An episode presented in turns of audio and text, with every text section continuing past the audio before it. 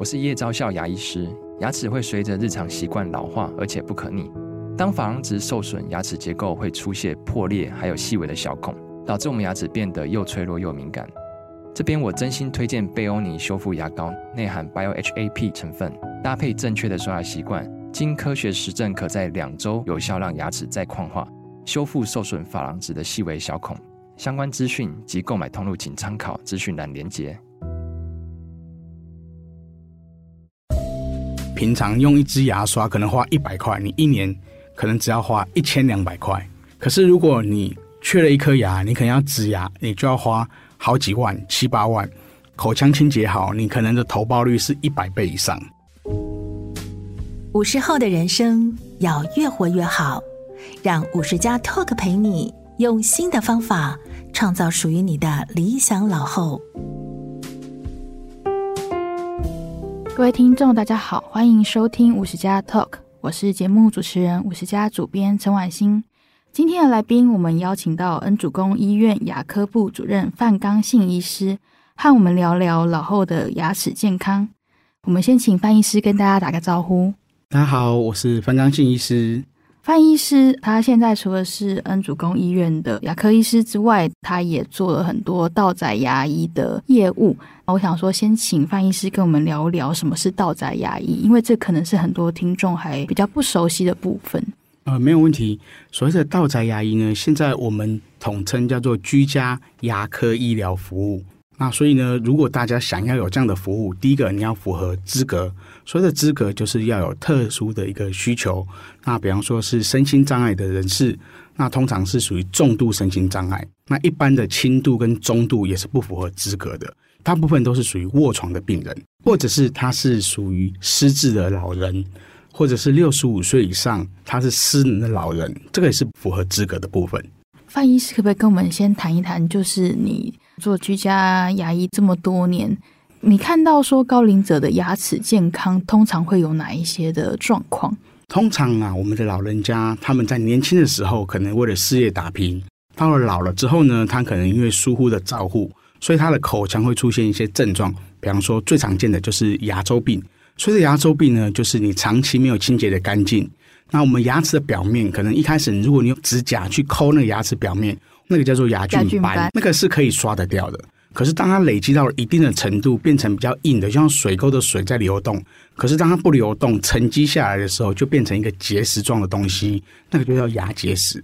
那牙结石里面基本上就是很多的细菌，所以我们政府已经在民国八四年开办健保以后，就一直的提倡大家半年就要清洁牙齿一次。可是很多的人还是因为没有时间去做定期的口腔清洁，去洗牙，所以呢，他的细菌在他的口腔里面滋生了非常非常的多年，那累积了很多的牙结石，这个结石里面基本上就是细菌，那细菌就会造成我们骨头的慢性破坏。那初期呢，可能它就只是牙龈的发炎，是可以恢复的，可能清洁完牙齿它就好了。可是当它侵犯到了地基，也就是我们牙齿的骨头的时候，它就是一个不可逆的反应。基本上它就不会恢复了。那刚开始可能它没有感觉，可能就是有一些流血啊，或者是轻微的疼痛，他也不在意。可能过几天，哎，或是吃个消炎药，他就好了。可是慢慢的破坏了之后呢，这个地基一直慢慢的流失了之后，开始轻微的摇晃，到最后骨头都完全几乎都已经没了，嗯，就要拔掉。所以大部分的人，尤其是我们的老人家，通常都是因为牙周病，牙齿最后被拔掉的。你很少听到说，哎，老人家有很多的蛀牙。可是你会听到小朋友，尤其是那种十二岁以下的小朋友，嗯、大部分他们如果没有牙齿刷干净，嗯、就是蛀牙而已。牙嗯、为什么？因为他们口腔里面的细菌跟大人是完全不一样的。哦，真的啊？小朋友的细菌它只会造成蛀牙，也就是说，它的蛀牙的细菌的比例是比较高的。但是到了年纪大的时候，他的蛀牙的细菌就降到非常的低。嗯，它大部分都是造成牙周病的细菌，嗯、所以这样子长期下来。他的牙周骨头被破坏，而且它又是一个慢性的疾病，就像我们的肝癌一样，嗯、很多人都没有在意。嗯、等到他发现的时候，可能就已经在肝癌末期了。哇！那牙周病也是一样。嗯、所以呢，我们会建议大家，如果可以的话，就是从年轻开始就要保持一个口腔清洁照护的习惯，定期半年就是要到牙医诊所去做洗牙的动作。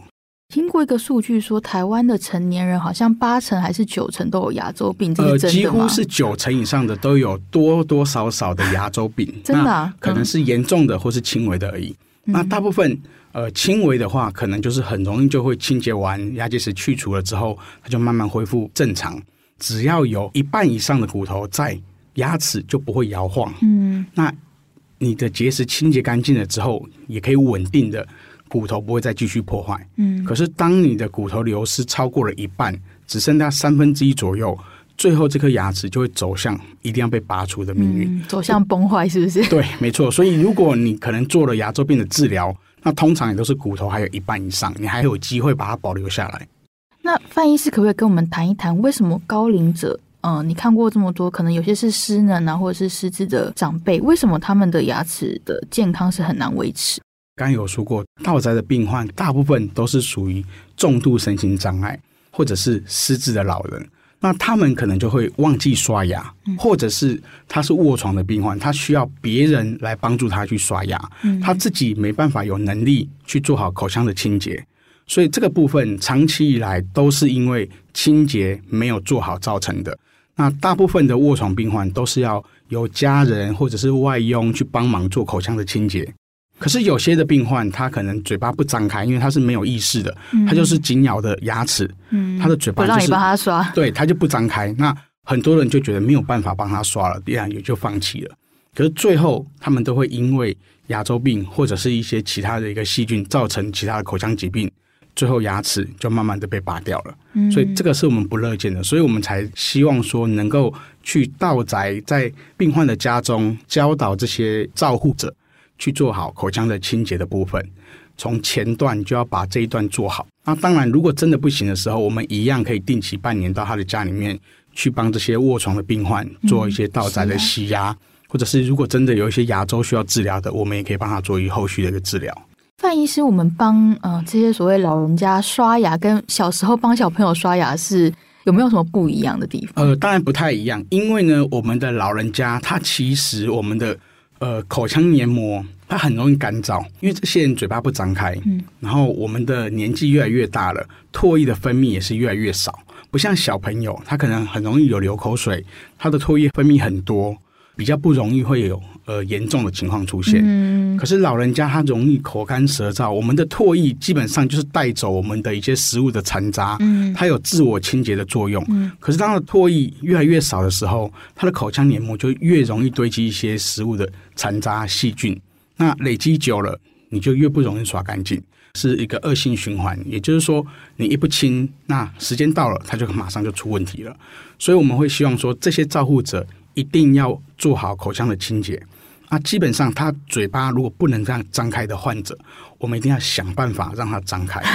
所以呢，我们会教导他们要用张口棒。那张口棒其实就是一个小小的棒子，很简单。或者是我们用海绵刷进去嘴巴里面去做清洁，去清洁黏膜，这个也是 OK 的。重点就是要让病患的口腔里面的脏东西能够清洁的出来。那一定要看得到才能够亲得到。嗯，如果你是看不到的情况之下，你就是随便的刷，那也没有什么效果，就有点盲刷的感觉。没错，就是盲刷。盲刷基本上是没有达到我们应该要刷牙的一个目的。嗯，那很多人说，哎、欸，我都有帮他们刷牙，基本上那时候是叫盲刷。嗯，我们一定是眼睛看得到。所所谓的眼睛看得到，就是我们一定要让他嘴巴可以张开。那在适当的光线下，如果今天他是一个可以没有吞咽障碍的病患。我们的照护者基本上是要站在他的后方去帮他做刷牙的动作，哦、是后方不是前方。后方，嗯，我们在后方的时候，他才可以仰头，我们可以可以看得很清楚。嗯，我们可以站着帮他刷。嗯，可是如果他今天是一个吞咽有障碍的病患，我们没办法让他仰头，因为他一仰头可能就呛到了。嗯嗯嗯，我们可能就是让他头往前低下来的时候，那基本上我们就是站在他的前方。去帮他刷，嗯，那这样子才可以确保他不会清洁的时候呛到，因为我们很担心在刷牙的过程，如果你有呛到呛咳，嗯，就会变成吸入性肺炎，嗯，它会引发其他的一个问题，一定要注意到病患他是否有吞咽障碍，如果没有，我们就站在他的后方，这样子我们可以看得很清楚，也可以刷得很干净。可是当他有吞咽障碍的时候，我们就势必一定要我们是站在他的前方去帮他刷。嗯，所以其实依照这个长辈的状况不一样，刷牙的方式也有很多不同的技巧要注意。对，没有错，没有错。嗯那范医师刚刚讲的是帮长辈刷牙，但是你也看很多是一般的成年人嘛？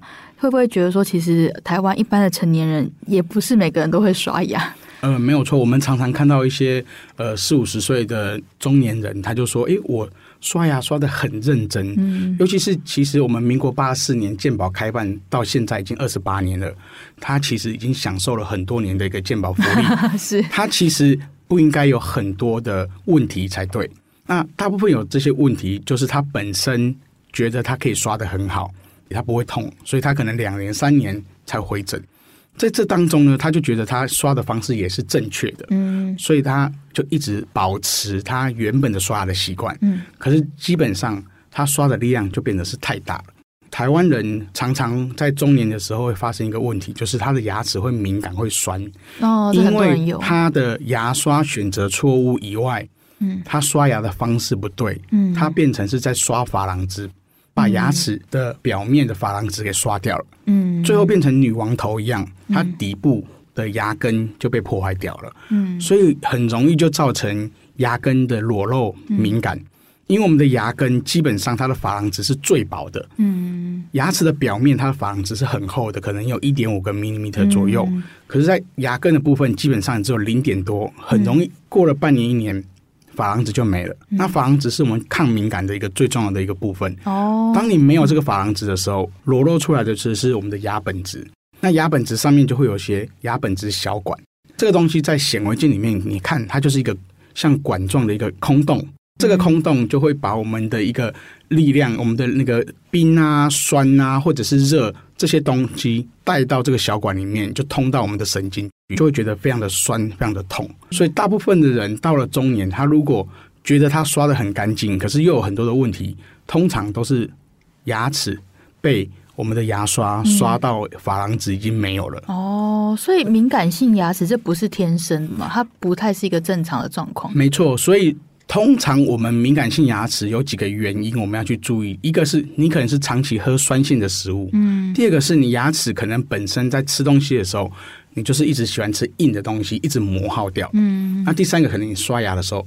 姿势不对，角度不对，太用力了，嗯、也会造成珐琅质一个破坏。嗯、所以呢，林林总总的原因，最后你就是牙齿的敏感。所以我们要找到源头，是看你是哪一种原因造成的牙齿的敏感，啊、嗯，去做补救的方式。嗯、那当然，如果你是刷的太大力了，那当然就是改善你刷牙的方式，其实就 OK 了。懂？范医师可不可以跟我们这个可能用讲的有一点困难，但还是跟我们形容一下那个正确刷牙的力道大概是怎么样？呃，基本上啊，我们在刷牙的力道了。就是你把我们的牙刷放在牙齿跟牙龈交界的地方，嗯，只要轻轻的来回原地的动，嗯，这样就可以了。来回原地动，对，嗯、不用到前后。很大范围的，嗯，等于是说你一次就是牙刷放在牙齿跟牙龈交界的地方，一次就两颗，嗯，然后就这样子轻轻的刷，不用去来回，只要有一个距离，你就会觉得说，哎，我想要快一点，力量就会出来，加快效率。对，可是如果你是放在同样的位置原地的地方，嗯、左右的去动它，嗯，基本上这个力量再怎么样大都不会超过我们牙齿的负担，嗯，所以你只要没有来回的动作，嗯。这个就不会造成牙齿的太大的力量，哦，所以其实一般人很习惯，就是比如说我们刷牙是来回刷，这样一整排一整排，这其实是错的，这是错的。了解。哇，那范医师可不可以跟我们讲一下，就是这个牙齿崩坏的过程？从你先把你的珐琅质刷掉了，你变成敏感性牙齿，然后你可能失去了保护，你开始呃有一些细菌入侵了，然后到牙周病。不是现在说得了牙周病，不只是牙齿的问题，还会跟一些其他的呃高龄的慢性病都有关系。嗯，没有错，因为我们的口腔里面的细菌目前大概有六七百种。嗯，这六七百种细菌可能会经由我们的口腔进入到我们的全身的循环系统里面。嗯，我们常常听到以前说叫做病从口入，嗯，是真的。可是这个细菌会进由我们的口腔里面，它不是到我们的消化道里面去，它会经由我们的口腔里面的血液。微血管跑到我们的全身，我们现在知道失智是脑部受到一些细菌的影响造成失智，或者是如果你没有长期的咀嚼，也会造成失智。所以为了要预防失智，可以每天做所谓的咀嚼三三三。嗯，咀嚼三三三就是你的三餐一口饭或者一口食物要咬三十下，然后每一餐不要超过三十分钟。嗯，这样子的一个三三三的法则，大家遵守了之后呢，基本上就可以锻炼你的咀嚼的一个肌群。现代的人因为食物非常的精致，嗯，所以大部分的人在吃东西的时候，有可能时间也是没有那么多，可能一餐可能只有五分钟、十分钟，他吃的很快，嗯，所以没办法做一个很正常的咀嚼功能。嗯，那食物呢也偏向比较精致，不像以前我们可能三四十年前有很多的一些没有研磨过的食物。嗯，人家说粗茶淡饭，对对对，就是让大家吃的时候呢，可以咀嚼的比较多，多。一点，嗯。可是现代的人因为时间繁忙，然后食物也比较精致。就比较少去做咀嚼的动作，所以可以的话，就是尽量每一餐饭每一口咬三十下。我帮大家算过了，每咬一口饭咬三十下，大概只会花十五秒。这么精算？对，所以如果你十五秒，然后要在三十分钟之内吃完，你大概可以咬一百二十口。那一百二十口其实已经可以吃很多东西了。嗯，对。那还有牵扯到就是，如果我们的现代人可能常常会有应酬。我们吃东西可能就会超过三十分钟，尤其是像一个喜宴啊，或一个聚会，可能吃一餐就花三小时、四小时。这个其实都是对我们牙齿造成非常大的伤害的原因。因为我们的牙齿本身吃东西的时候，就会有一些酸性物质的产生。嗯，你只要一吃下去，就会开始有一些细菌跟我们的食物就产生发酵。嗯，那这些酸性物质就会在我们的口腔里面开始作用。所以你吃东西的时间越长，你的珐琅质。受到酸性物质的侵袭就会越大，嗯，就时间就拉得很长，了解，很容易就造成我们的牙根的龋齿，嗯，或者是一些细菌从我们的血液跑到其他的器官去。我们最常见的就是牙周病的细菌会经由我们的血液跑到我们的心脏，嗯，造成我们的心内膜炎，哦，或者是造成糖尿病恶化。你的糖尿病如果没有控制好，你的牙周病也会恶化，所以这个是现代人需要注意的部分，嗯。刚刚讲这个，我们说牙齿崩坏的这个历程嘛，就是最前面可能只是变成敏感性牙齿而已。在这个阶段，我们可以做什么事情去改善吗？呃，基本上如果要让你的房子恢复。就一定要额外的去填补一些材料，嗯，那大部分我们可能牙医师就会帮你补树脂，因为现在不希望有其他的一个颜色的材料，嗯，那可能你可以用树脂去填补，或者是用贴片的方式，或者是铅体磨掉上次的部分再修补回来，哦，这样子就可以把它再变成是一个比较正常的一个珐琅质。那下一个阶段是什么？就是可能有牙龈发炎吗？还是怎么样？呃，对，如果珐琅质被破坏了之后，它可能敏感，敏感有可能会引起我们的神经发炎，嗯，那引发神经的坏死，嗯，那坏死之后，我们就会俗称的抽神经，嗯，我们正常应该来说，它叫做根管治疗，就是我们神经管的一个治疗。那通常呢，如果你的神经坏死了一段时间之后，细菌就会经由我们这个神经管跑到底下的骨头去，嗯，造成我们骨头的破坏，好可怕。所以这样子的一个恶性循环，如果你不去处理，骨头也会没有。那跟牙周病的骨头没有，这是两个对我们骨头的破坏非常大的原因。这个时候，患者本人应该也会觉得很不舒服吧？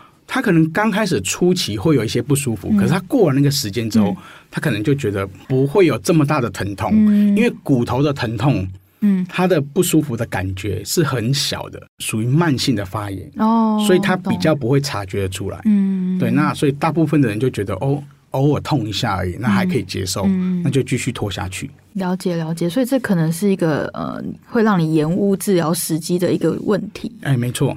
然后接下来就是骨头，就是一路对崩坏掉，对，但最后就拔掉了。嗯，那拔掉了之后，可能就衍生后续要制作假牙的部分。嗯，对，这个就是请范医师跟我们讲一下，就是如果说真的口腔健康已经恶化到你没有办法保留你原本的牙齿，我们现在有很多不同的选项，比如说有呃，以前我们看到老人家用那种活动的假牙，然后有些是。呃，固定的假牙，然后现在还有植牙，大家觉得哇，植牙好贵哦。这三个怎么就是价格差那么大？可不可以跟我们简单谈一下，说不同选项的差异？我们的假牙会分成三种形式，没有错。嗯，活动假牙、固定假牙跟植牙。但是呢，植牙基本上也算是属于固定假牙的一个部分，嗯，只是说它的地基是用人工的牙根去种植完了之后，上面再做一个假牙的形状，让你去可以。做一个咀嚼的功能。那通常也是属于固定形式的。有的人他可能后面的牙齿，尤其是我们的大牙，缺了两颗、三颗之后，他就没办法做传统的固定式的假牙。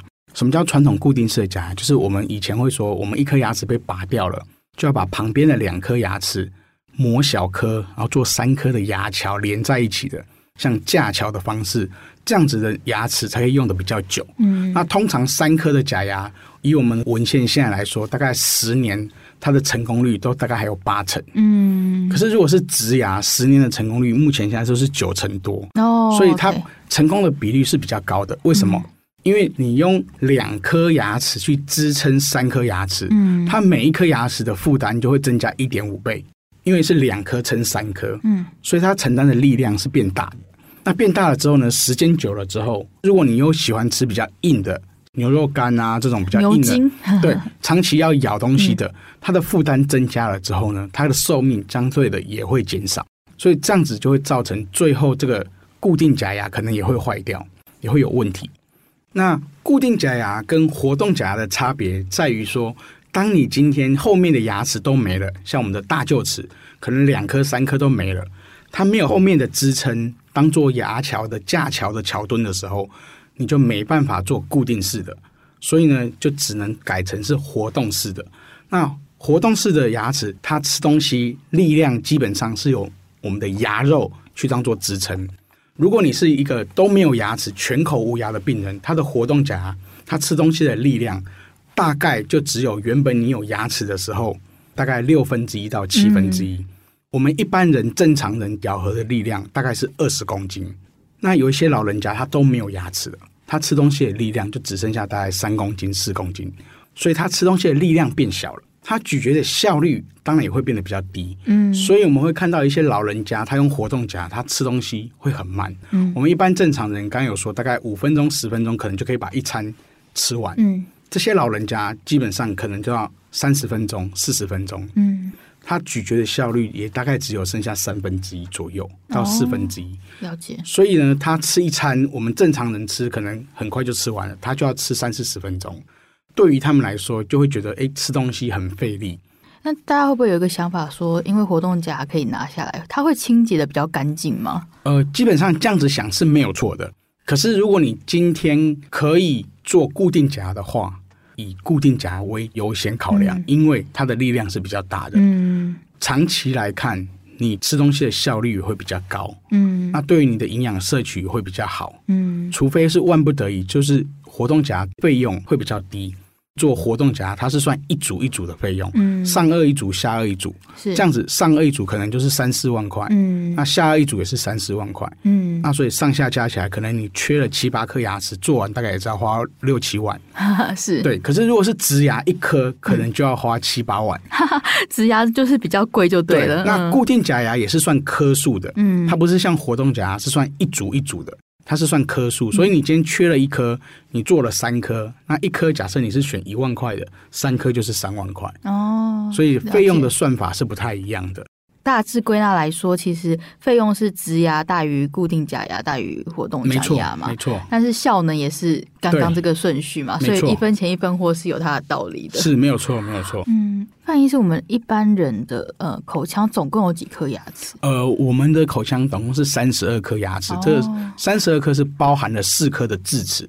嗯，那如果扣除了四颗智齿，大部分的人是二十八颗。哇，其实二十八颗也没有很多，就是都很珍贵，是不是？呃，没有错。我们现在其实这几年提倡的就是叫做二十八十，嗯，就是当你到八十岁的时候，你还有二十颗牙齿，嗯，这样子你就可以有一个比较好的一个咀嚼的功能，嗯。所以呢，你到了八十岁，你可能要计算一下，我们大概从十二三岁就换完我们全部的恒牙了。嗯，那从十二三岁要用到八十岁，你大概只能丧失八颗牙齿。哇，这个好困难啊！那范医师会分享一下，你看过这么多人的口腔，就是通常最容易坏的牙齿是？最容易坏掉的就是第一大臼齿。为什么？嗯，第一大臼齿现在我们政府有补助，叫做沟系丰田。是从六岁到十二岁，你只要有这一颗第一大臼齿长出来，嗯、你就可以去做沟隙丰田。因为这个牙齿呢是六岁就长出来了，嗯、可是这一辈子就不会再换它了。可是好可怕，六岁又用到八十岁，所以一个六岁的小朋友，他可能刷牙刷的不是那么干净，坏掉了，嗯，很容易就造成后续牙齿就会倒塌，造成他的空间不够，嗯，那其他牙齿长出来，可能他的空间就没了，变得比较拥挤，所以他最后又要去做矫正，把他牙齿给排整齐，所以这样子就会导致很多后续衍生的就是医疗的费用。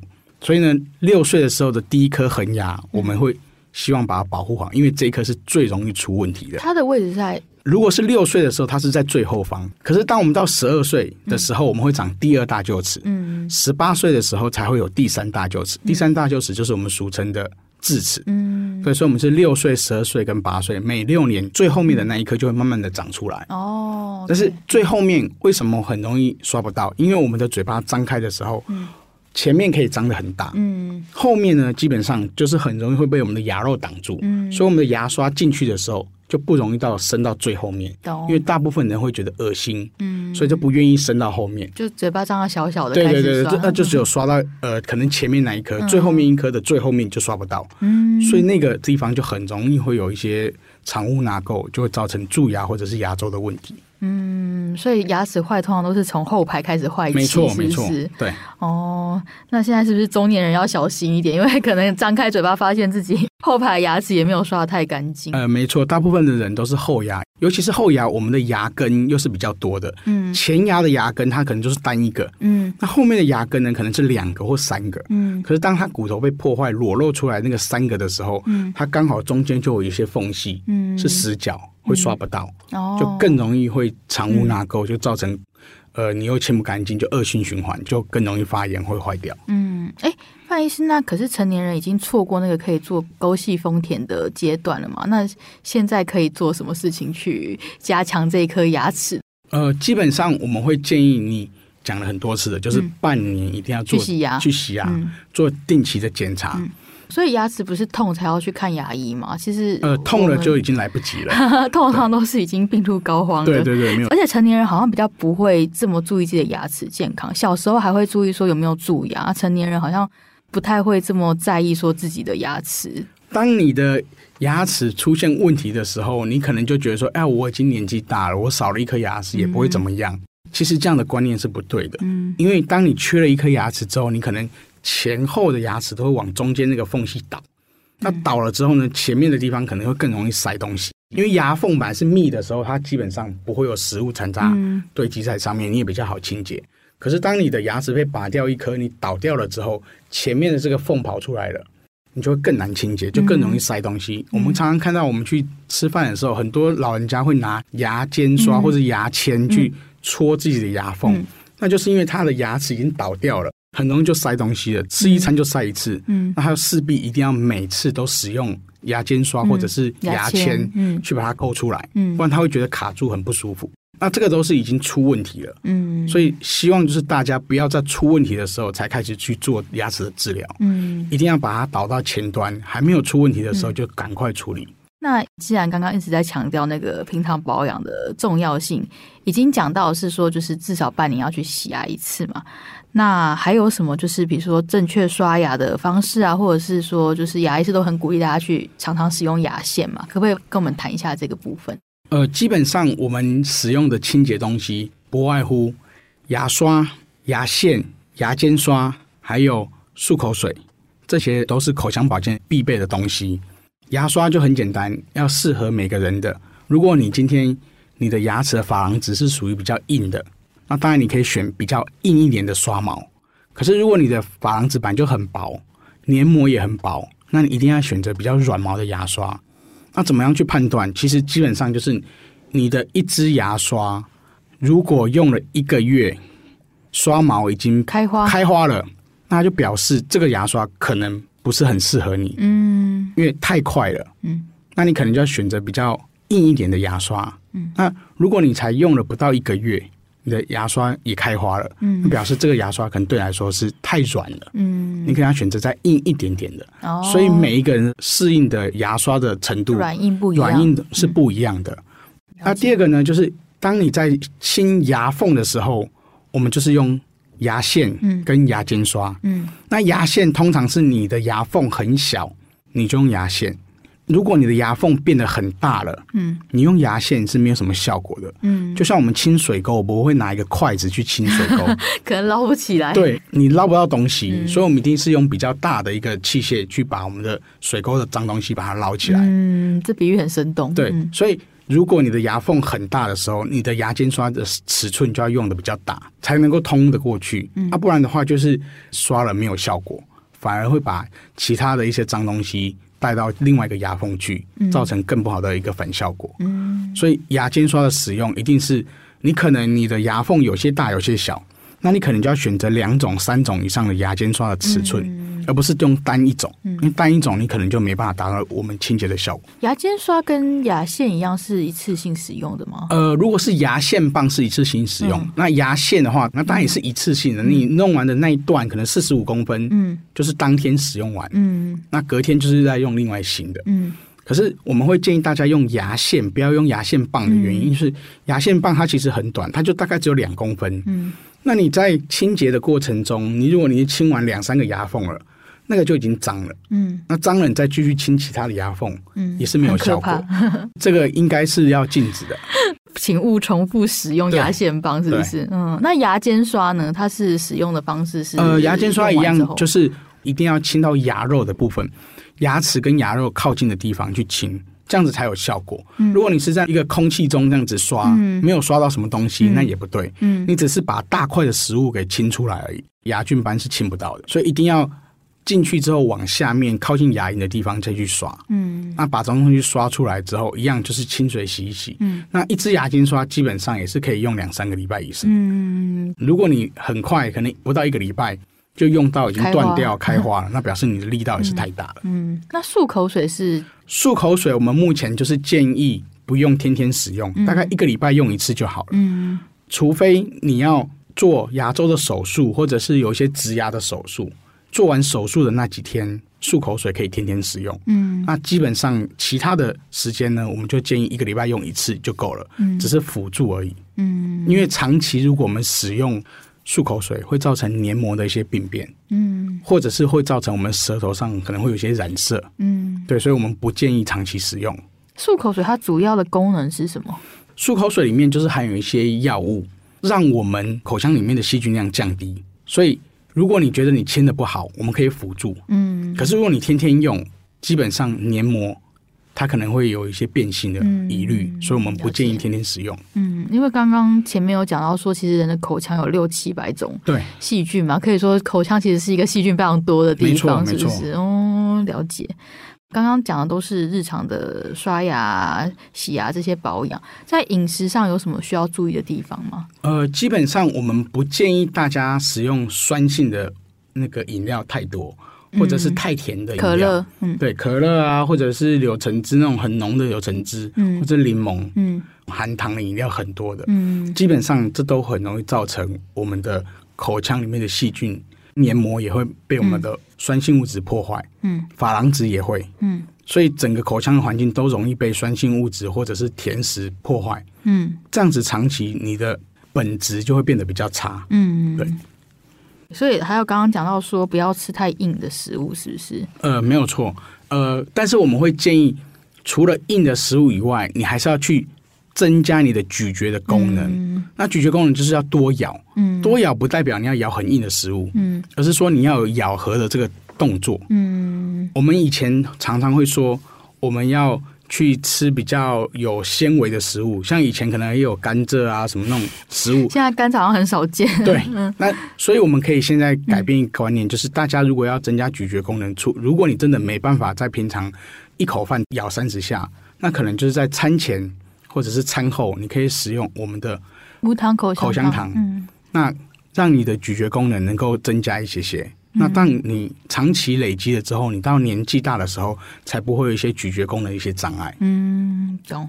范医师有人说，就是要固牙齿，要补钙，这个在牙医师的观点来说是有道理的吗？呃，没有，没有道理，因为因为基本上补钙对于我们的骨头这种已经长成功、已经长完的骨头来说是没有什么帮助的。嗯，OK，所以其实不需要为了牙齿健康去刻意摄取一些营养补充。目前来说，我们在牙医界来说，钙、嗯、这种东西是平常的食物里面补充就够了，嗯，不需要刻意去多增加。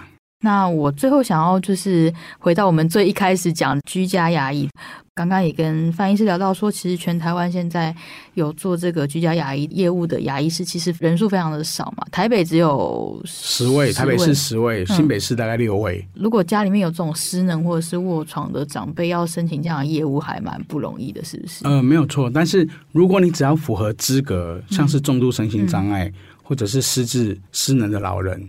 你可以直接打电话到你个当个县市的工会，嗯，比方说你在新竹县打电话新竹县的牙医师工会，嗯，帮忙你安排到宅的牙医师。现在每一个县市几乎都有到宅牙医师，只是数量人数是多还是少而已。嗯，那只要符合资格，目前都是全额免费，全额免费，全额免费，健保有给付这个部分。对对对对对，他他不用呃给我们任何的车马费，我们去基本上也都是包含在。政府给我们的那个费用里面哦，对，所以它等于是说，我们可能去呃牙医诊所看病，你可能还要一个挂号费跟部分负担。嗯，那基本上到宅牙医服务，目前现在基本上都没有在收费用，真的还蛮佛心的一个服务，是不是？对对对对，没有错。对，只是它跟长照二点零是不同的系统。呃，它也可以经由打电话给一九六六，嗯，去提供一个转介，嗯，但是最后还是要由各个县市的牙医师公会，嗯，再汇报到牙科的全联会，然后再去分发给所有的到宅医师，然后去做这样的一个业务，嗯，对，所以它会时间上来说，大概可能要花大概两个礼拜左右，嗯，从你申请到能够去你家里面看，嗯，可能要。大概有一个时间差就对了，没错、嗯。那可不可以，翻译师最后跟我们分享一下，就是像你自己看过这么多长辈躺在床上，然后可能口腔卫生就是一直的恶化，你自己的心得，或者是说有没有什么？呃，目前全台湾大概有八十几万人是符合这样的资格。那在新北就有十几位，对新呃新全台湾大概有一百五十位左右。嗯，那新北市符合资格的应已将近有十万人以上。嗯、可是我们目前就六位牙医师嗯去做到宅牙医服务。嗯，所以这样子的比例对我们来说是负担非常的大的。嗯，那可以的话呢，我们当然是希望说政府能够尽快的把这样的一个资格能够开放，让更多的牙医师能够加入。那当然可以服务到更多的一个。